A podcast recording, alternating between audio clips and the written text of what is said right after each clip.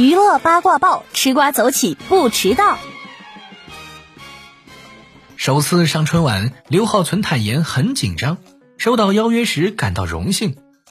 前段时间想尝试增肥，但因为饮食问题导致吐了，结果变得更瘦。这一年他最有成就感的事就是主演了一秒钟送你一朵小红花两部电影上映，对他而言是值得被珍视的幸运。